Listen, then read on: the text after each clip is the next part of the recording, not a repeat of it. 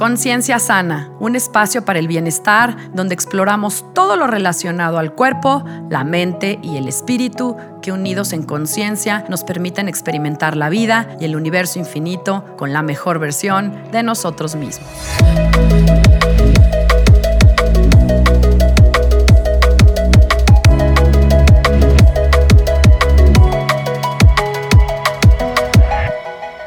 Hola, yo soy Sandra Romero, host del podcast Conciencia Sana, y te agradezco que estés conmigo en este espacio, aquí y ahora.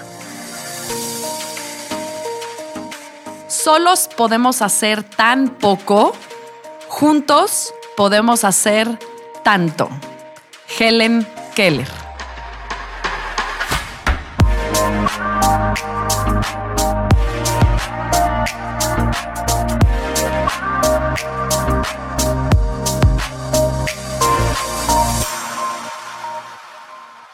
La realidad es que crear comunidades es un proceso crucial que fomenta la conexión entre personas y que a su vez también pues crea la infraestructura necesaria para que estas conexiones sucedan. Y lo padre es que hoy podemos observar que las comunidades pueden ser virtuales o físicas o ambas, pero siempre como un espacio para compartir intereses, metas y objetivos en común así como experiencias, intercambios de ideas y mucho más. Y en este episodio quise hablar de crear comunidades porque los seres humanos somos eminentemente sociales. No podemos vivir aislados. Y tan no podemos que es que gracias a las comunidades que hemos podido transmitir, pues las culturas, las civilizaciones, aprender de los aciertos y de los errores de la vida, recuperar también los valores, crear nuevos, transmitirlos y así por generaciones, transgeneraciones y durante iones. A nadie nos gusta sentirnos solos, aislados. El ser humano por naturaleza tenderá siempre a conectar de una forma o de otra, pues con el mundo externo, con otros humanos, con seres y cosas. Experimentar o descubrir y crear estos sistemas de intercambio y de relación son parte de nuestra naturaleza. Y es que, claro, cuando se crean comunidades positivas, conscientes, respetuosas del yo, del tú y del somos, pues verdaderamente se crean, yo diría, espacios sagrados porque se brinda una fuente de inspiración interna, de motivación, de aprendizaje, de apoyo mutuo. Si observamos las comunidades en las que te sientes feliz, en esas tribus de amigos, de familia o personas en las que perteneces, como son, son espacios de empoderamiento, son espacios de creación consciente, donde se comparte la sabiduría y también se genera sabiduría. Y esto es padrísimo, porque como dice Helen Keller, Solos podemos hacer muy poco, pero juntos, cuando resonamos en la misma frecuencia, pues podemos cambiar al mundo. Porque en esa diversidad de los miembros de una comunidad, en ese intercambio donde sucede la magia para la transformación, es bien importante también señalar que una comunidad también se define por personas que están ahí y por los motivos que las llevan ahí, por las experiencias que los llevan a, formar precisamente estas comunidades utivos. Ahora, yo lo que quiero también aquí trabajar en este episodio, pues ser comunidades conscientes. Eh, y es esta que se enfoca en no nada más darle valor a lo que yo quiero, al individuo, sino a todos a la vez, ¿no? Formar eh, miembros de una comunidad que también estén al servicio. Porque las comunidades también pueden surgir dentro de negocios, de organizaciones, eh, de compañías y de mucho más. Y si observamos en realidad cuando las personas se unen, cuando unen sus voces, su fuerza y su energía, pues todo se vuelve muchísimo más poderoso.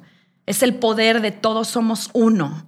Y es por ello que el día de hoy, pues invité a Sara Rosenthal, quien es líder o creadora de una enorme comunidad virtual llamada Naranja Dul, para que nos platique de su proyecto, de su historia, de lo que la impulsó a crear una comunidad, de los retos que ha enfrentado para crearla. Y sobre todo de un tema súper bonito que tiene que ver con acompañar a las mamás o a las futuras mamás en la crianza y en el desarrollo de los niños de 0 a 7 años, que es una etapa en donde estamos justamente sembrando las semillitas para el nuevo futuro o para el nuevo presente. Y bueno, esto me encanta porque si estamos hablando de transformar al mundo o de crear un mundo nuevo en medio de todo este caos, pues una comunidad como esta, desde mi perspectiva, pues es como una bocanada de oxígeno en medio del humo negro pues son para mí, desde mi perspectiva, las madres y los padres el núcleo de las nuevas y futuras generaciones. Y bueno, yo los veo también como nutrientes de estas semillitas estelares que crearán un nuevo y hermoso mundo.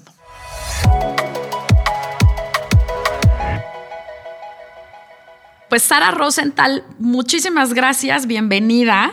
Eh, Sara Rosenthal es la fundadora, eh, directora y presidenta de Naranja Dul, que es un eh, proyecto padrísimo que pues yo no lo presento, pero ahora sí que platícanos tú em, pues de tu proyecto y sobre todo de la inspiración, qué es lo que te llevó a crear una comunidad como, como Naranja Dul.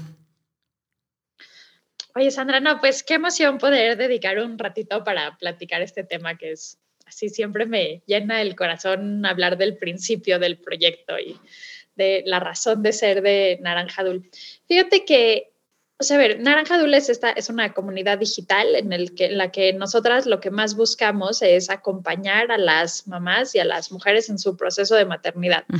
Pareciera, ¿no? o al menos para mí mucho tiempo me hacía como sentir que, pues, si eres mamá y todo el día estás con tu bebé, pues difícilmente te podrías sentir sola porque físicamente estás súper acompañada. Pero realmente, más allá de solo mi experiencia, lo que tal investigación dice sobre la maternidad es que uno de los sentimientos más importantes de las mamás primerizas con niños chiquitos es este de soledad. Sí. ¿no? De un, una soledad y una soledad muy sui generis, porque te digo, físicamente no estás sola, pero pues en este momento en el que pues es tan chiquito el bebé y te cambia tantas cosas en tu vida y te vuelcas tanto hacia tu bebé, que se te olvida que como ser humano, pues la mamá también necesita mucho cuidado, también necesita mucha atención. Eh, y bueno, creo, y la historia que yo siempre me cuento es que mi abuela, porque aparte me lo contaba todo, siento que era como una historia que estaba todo el tiempo en la familia, ella decía que ella siempre iba al parque y que ahí estaban sus amigas y que ahí pues estaba acompañada y que los niños se iban a jugar al parque de Polanco y ella y sus amigas pues que la pasaban bomba todas las mañanas. Y pues suena como una historia divina, pero hoy, eh, pues, y más viviendo en una ciudad como la Ciudad de México donde vivimos, eh, eso es como casi imposible, ¿no? O sea, la verdad no conozco a ninguna mamá que tenga su grupo de amigas del parque y que diario se vayan al parque y, que estén tan acompañadas en tribu. Y genuinamente la maternidad es para estar acompañados en tribu. Y hoy, insisto, las grandes ciudades impiden tener esta tribu de mamás con las que puedas compartir 24/7 o al menos un periodo grande. Entonces, realmente se vuelven momentos en los que estás muy aislado. Y bueno, y la parte positiva es que por otro lado, pues tenemos toda esta penetración del Internet, de los, de, los teléfonos inteligentes. Entonces, pues tienes toda la información en la palma de tu mano, y lo cual también te permite acercarte a otras mamás que están pasando por lo mismo que tú y aunque no sea en persona, porque hay diferentes cosas que lo impiden, pues no quiere decir que no lo necesitas. Y justo pues por ahí nace Naranja Dul, ¿no? Diciendo, bueno, a ver, las mamás hoy sí están solas, las mamás se sienten solas, se van a sentir solas, cómo las acompañamos en este proceso para, pues justo hacer tribu y, y, hacer esta sororidad que pues, se requiere, ¿no? O sea, para mí es muy importante esta compañía que, o sea, o este apoyo que desde Naranja Dul eh, pues acompañamos a las mamás. Digo, y, y este es como el planteamiento inicial, empezamos el proyecto y mucho era esto de pues dar contenidos, eh, buscar espacios de acompañamiento, espacios todos digitales y digo, ya más metidos en el proyecto, pues realmente a mí lo que me movía mucho era, o sea, además de acompañarlos, era cómo buscamos que la violencia también baje, ¿no? O sea, cómo buscamos que la violencia infantil mm. baje, porque en nuestro país es alarmante los números, dijimos, bueno, a ver si ya tenemos toda esta gran tribu que nos lee, cómo también damos herramientas a estas mamás para que también puedan tener una crianza más, pues sí, respetuosa y responsable. así, es, así es.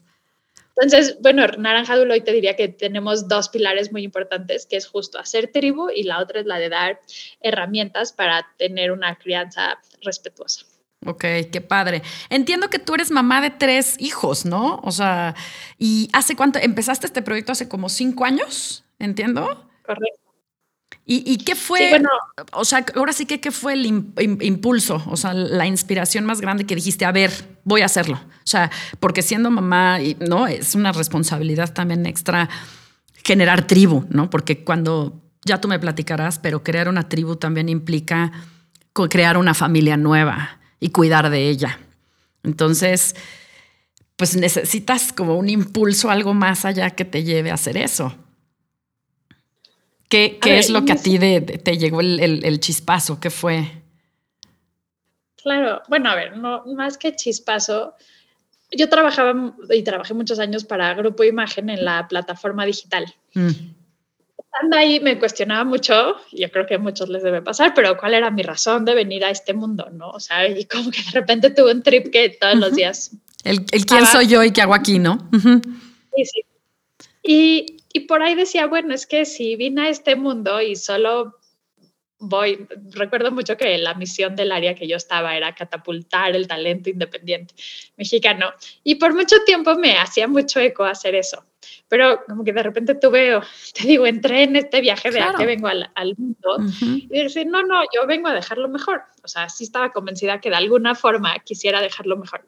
Y cuando profundizaba en por qué lo quiero dejar mejor, decía, creo que donde yo puedo hacer un impacto es en la educación de los niños. Yo veo que hay ahí un hueco y es a donde a mí, o sea, si tengo polvos mágicos, ese es mi sueño, ¿no? O sea, poder ayudar a los niños, poder a las mamás, ayudar a las mamás en este proceso, eh, mejorar el mundo. Y si te digo, y si me preguntaban, yo decía era a través de la educación.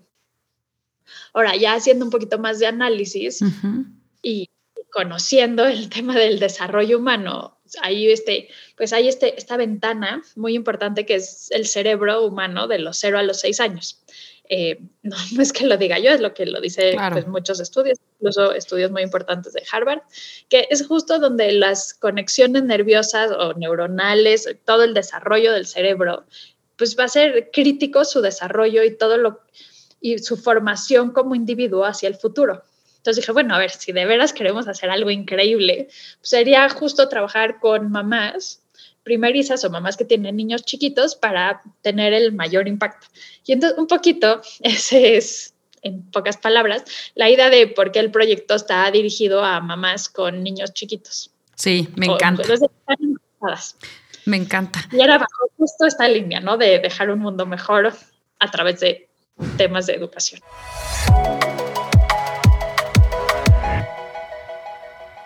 Mira, me encanta por un lado que lo llames tribu, ¿no? Porque siento que eh, es mucho más profundo.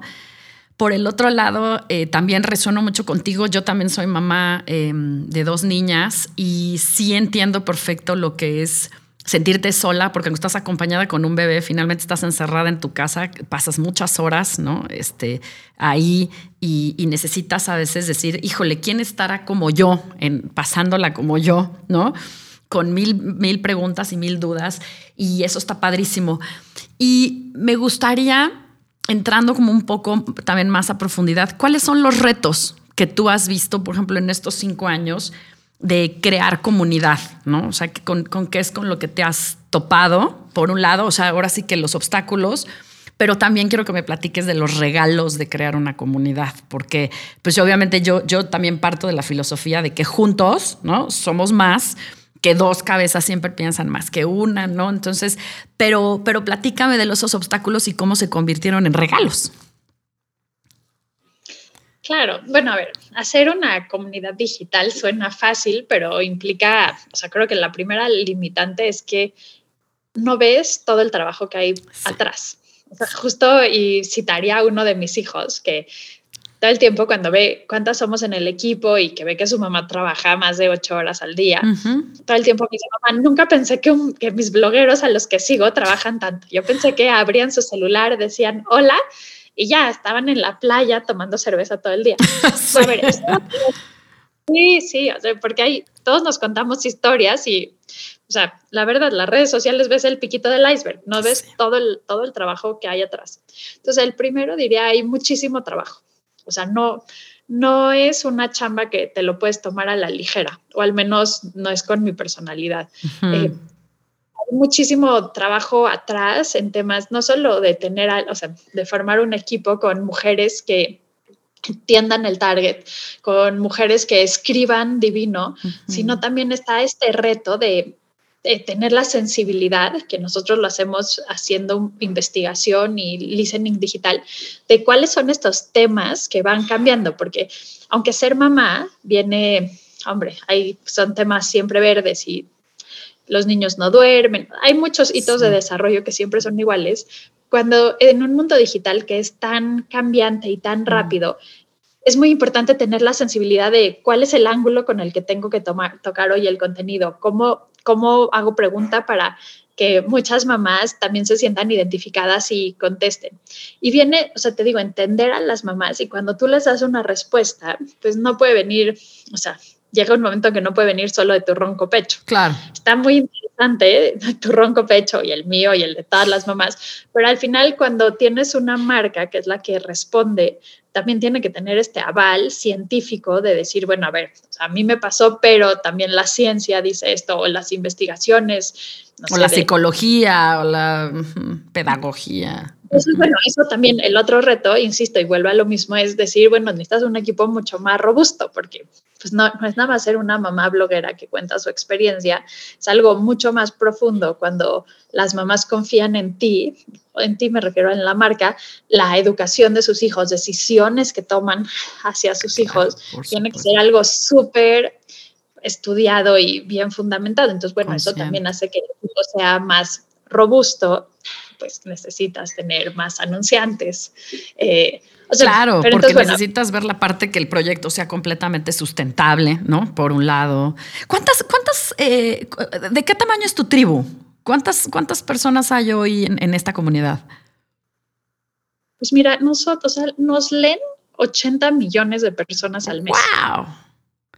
En todo el mundo, ¿no? pero aparte, si piensas que es de nicho, porque realmente 95% del demográfico está entre 22 y 40 años, entonces es súper nicho, digo, obvio, también por los temas que tocamos, pero entonces por eso es que te digo que es una gran responsabilidad, por lo que el equipo, hoy te diría, si caminamos sobre esta pregunta que tú me hacías de los retos. Uno es tener un gran equipo, o sea, un gran equipo. Tener, o sea, y estar todo el tiempo, a ver, gran equipo uno. El tema dos. Creando contenido, todo el tiempo tener contenido. Sí, sí, o sea, para tener contenido increíble. Y tres, o sea, sí ante todo pensar, o sea, nunca olvidar la misión. O sea, la misión de Naranja es cambiar el mundo una mamá a la vez y siento que yo me la repito todo el tiempo y cada vez que decidimos si entramos o no a un proyecto nuevo es decir, a ver, construye o no construye sobre este gran reto, esta gran misión que tenemos en la vida.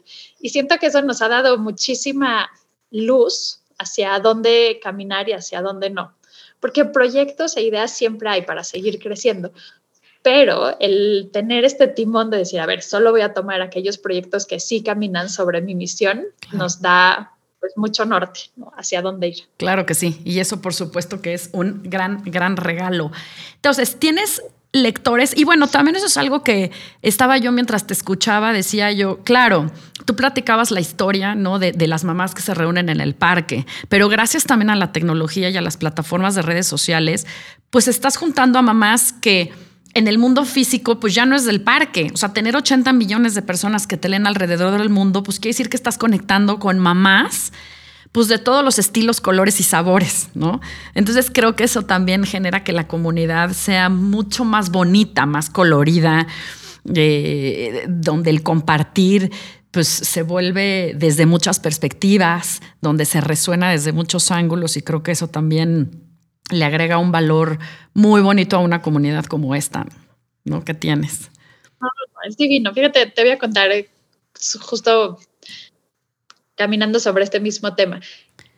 a principio de año hicimos un reto que se llamaba Adiós a los gritos en 28 días. O sea, más que usar los 28 días para que sean 28 días que no gritas, sino era 28 días de introspección para hacia futuro no gritar. ¿no? O sea, te digo que en el equipo tenemos muy mapeado esto de buscar darle herramientas a las familias para disminuir la violencia. O sea, tú no sabes la cantidad de comentarios hermosos que recibíamos de cómo el reto las ha llevado a esta introspección, a encontrar por qué gritan, a realmente también tomar un paso y decir, a ver, grito por esto, o a ver si tengo que hacer un trabajo personal, y hasta cosas muy sencillas como desnormalizar los gritos, porque hay una concepción que por alguna razón la tenemos normalizada, que a los niños se les grita, o sea, que eso pues igual es violencia. Pero son como de este tipo de cosas que a veces sí necesitas echarte un pasito atrás y decir, o sea, no, no, es, no está bien, no es normal y no lo quiero volver a hacer. Y entonces para mí, escuchar este tipo de mensajes y ver cómo la marca está impactando en la crianza de tantas familias, o sea, no me vuela. Pues eso es un regalo. El mundo. Claro.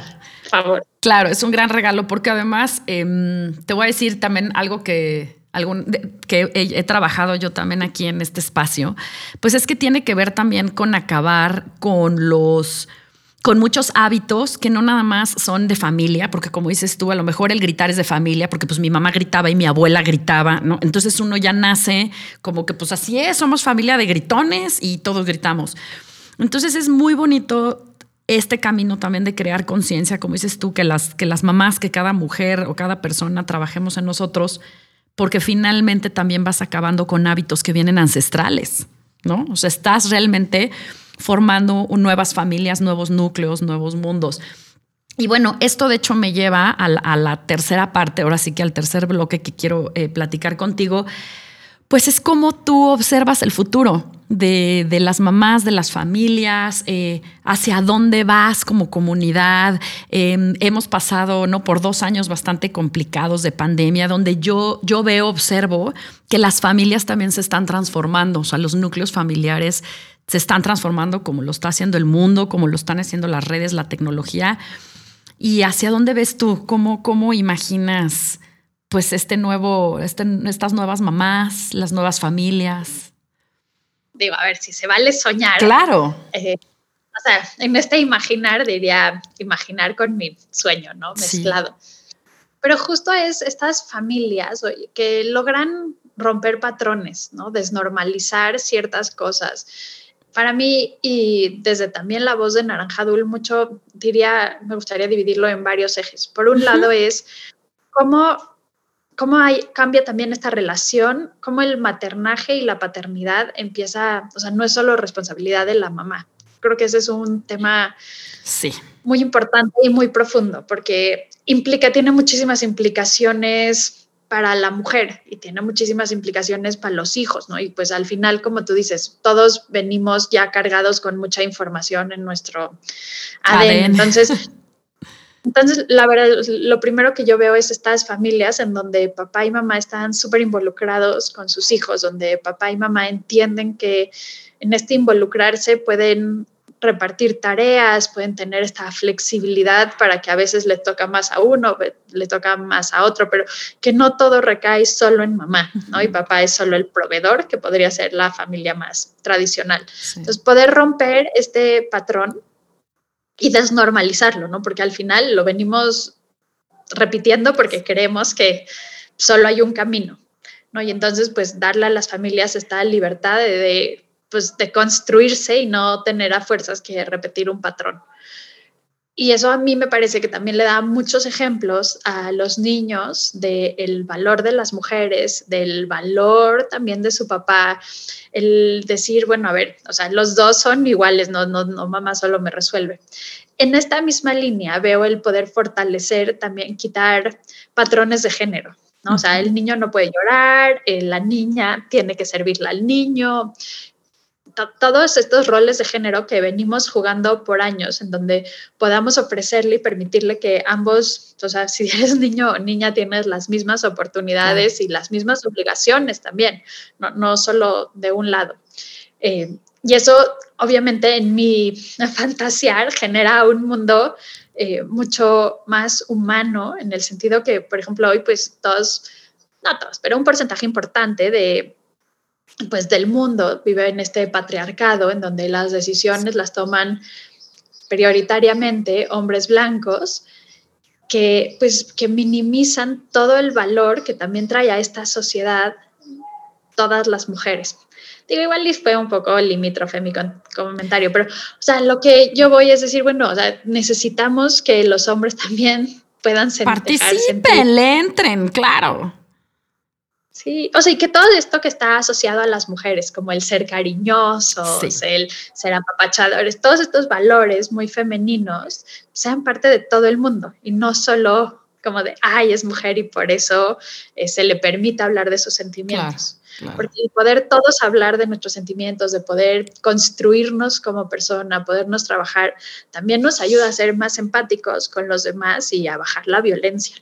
Entonces, bueno, estas serían como dos, dos líneas. Y la tercera, pues es, o sea, línea es lograr que todos nuestros hijos y que todas las decisiones que tomemos hacia nuestros hijos sean desde el amor. Digo, y esa es una frase de Karen Salzman, que es la pedagoga del equipo.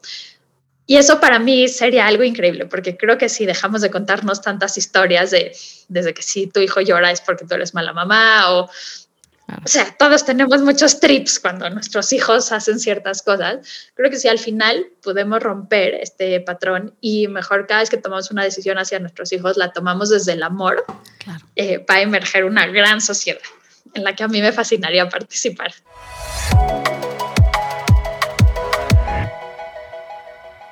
Me encanta todo esto que estás diciendo porque te voy a platicar justamente en, los episodios pasados, pues en uno hablé del amor propio, ¿no? O sea, la importancia de construir el amor propio porque así como tú lo has dicho, que tú en parte hiciste este proyecto porque encontraste un hueco en la educación, yo he dicho aquí en este espacio que eh, no se nos enseña a cultivar el amor propio, por ejemplo, que es como el primer pilar, ¿no?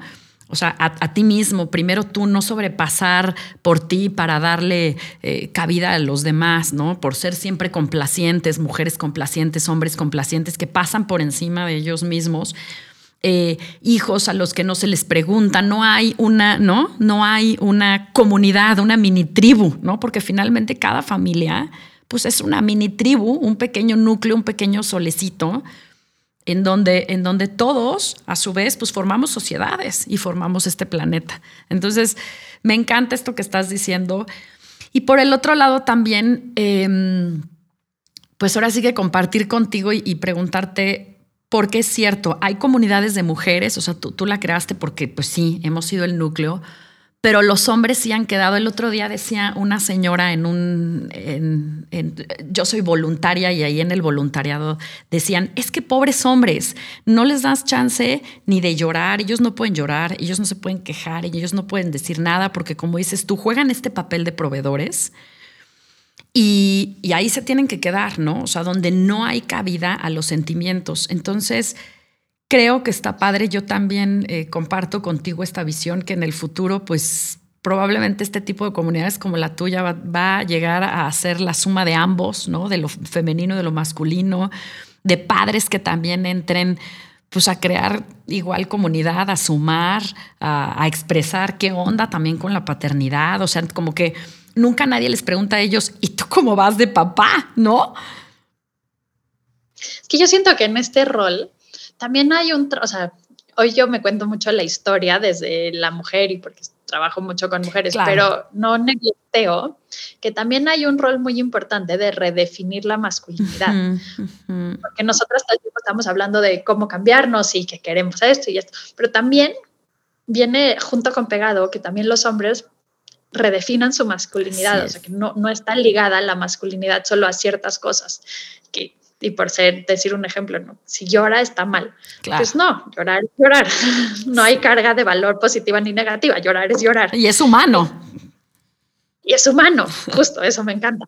Entonces, también tenemos, necesitamos del otro lado también redefinir y replantear, por, no es que todo esté mal, pero también hay un trabajo de introspección y de redefinir en qué está basada la masculinidad de, cada, de todos los hombres. Sí, sí, estoy totalmente de acuerdo. Y en ser más tolerantes, que no todos tenemos también que tomar las mismas decisiones. Que también puedes saber quién define su masculinidad en cinco cosas y el que lo define en otras cosas. Y todo funciona mientras funcione para la persona. Así es, así es. Me encanta, Sara. Bueno, y mm, ahora sí que para, para finalizar, platícame todas las personas que nos están escuchando, cómo pueden entrar a tu comunidad si es que quieren, cómo pueden entrar a tu contenido, cuáles son tus redes, dónde te encontramos, tu página, todo. Ay, qué linda. Claro que sí. Bueno, a Naranja Adul la pueden seguirnos como igual como Naranja Adul, nada más que en vez de J se escribe con X, Naranja Adul.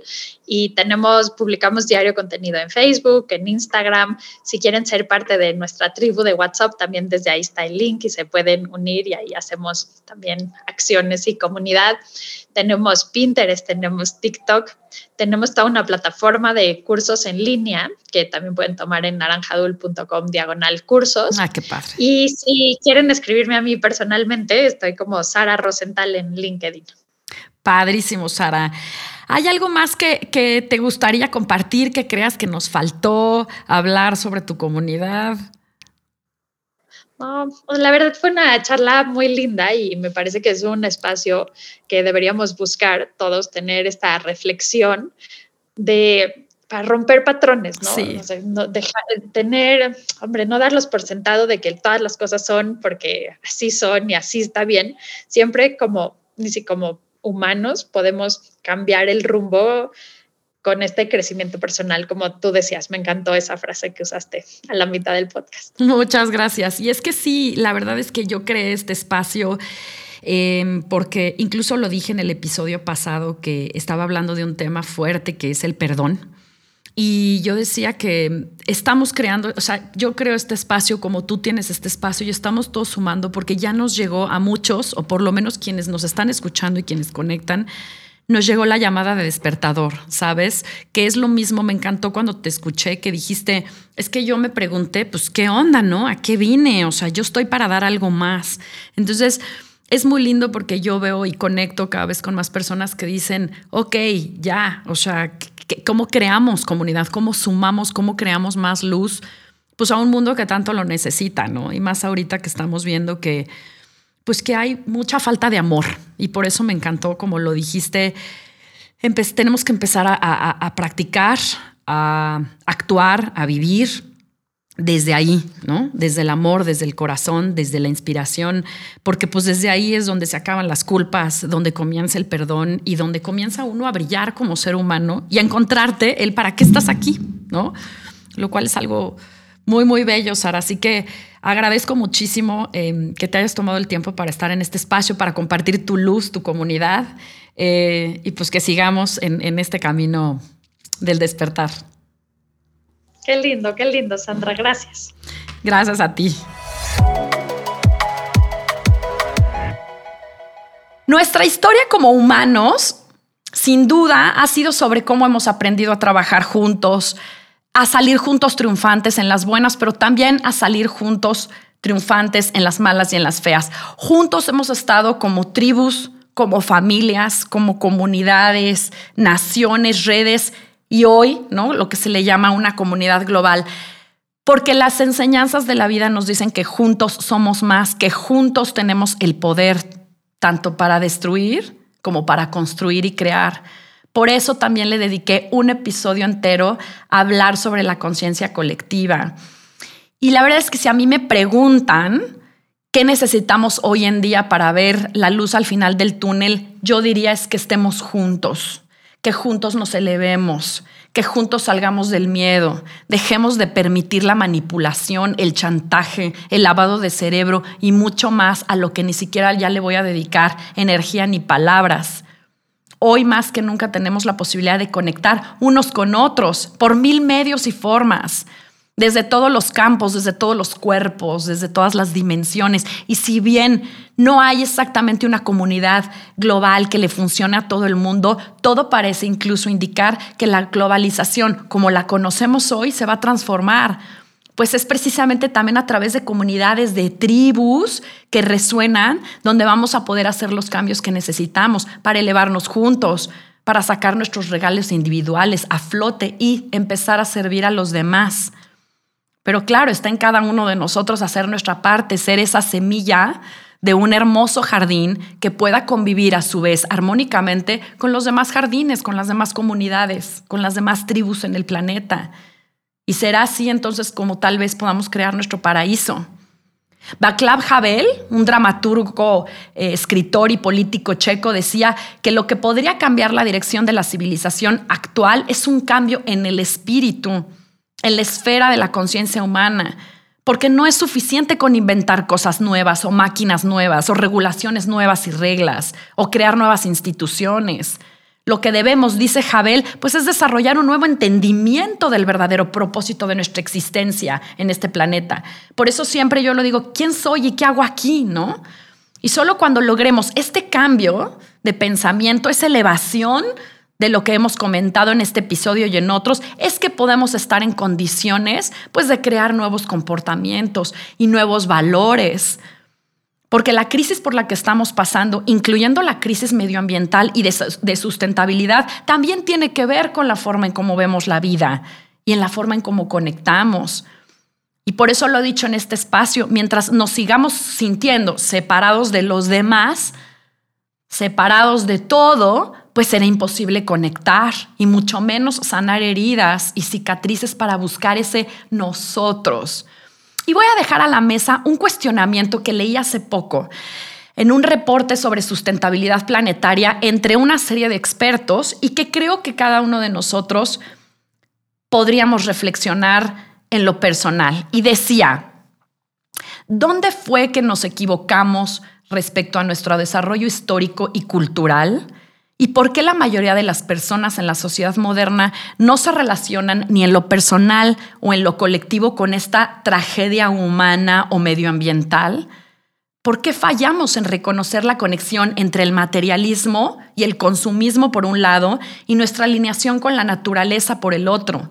Y en ver a ambos como la raíz o fuente de nuestra hambre espiritual en una era donde hay tanto y de todo. Y voy a cerrar con una frase de Albert Einstein que dice, un ser humano es parte del todo al que llamamos universo, una parte limitada por el tiempo y el espacio. Y el ser humano se experimenta a sí mismo, a sus pensamientos y sentimientos como algo separado de los demás, una especie de ilusión óptica de su conciencia. Esta ilusión o desilusión es como una especie de cárcel para nosotros, restringiéndonos o limitando nuestros deseos personales y de amor o afecto a los pocos que están a, nuestro alrededor. Nuestra tarea, dice Einstein, deberá ser la de liberarnos de esta prisión y expandir nuestro círculo de compasión para abrazar a todas las criaturas vivientes, toda la naturaleza y su belleza. Si te gusta este espacio, te pido que lo compartas. Yo soy Sandra Romero y profundamente agradezco que te hayas tomado el tiempo para escucharme y acompañarme en un capítulo más de Conciencia Sana. Te invito también a que pruebes las meditaciones y afirmaciones que he empezado a compartir en este espacio gracias a Steve Nobel, uno de mis maestros y guías en meditación y espiritualidad. Puedes contactarme a través de Facebook, Instagram y Twitter en arroba Sandra Romero FC o a mi correo sandraromerofc arroba gmail.com. Amor y bendiciones. Nos vemos a la próxima. Namaste.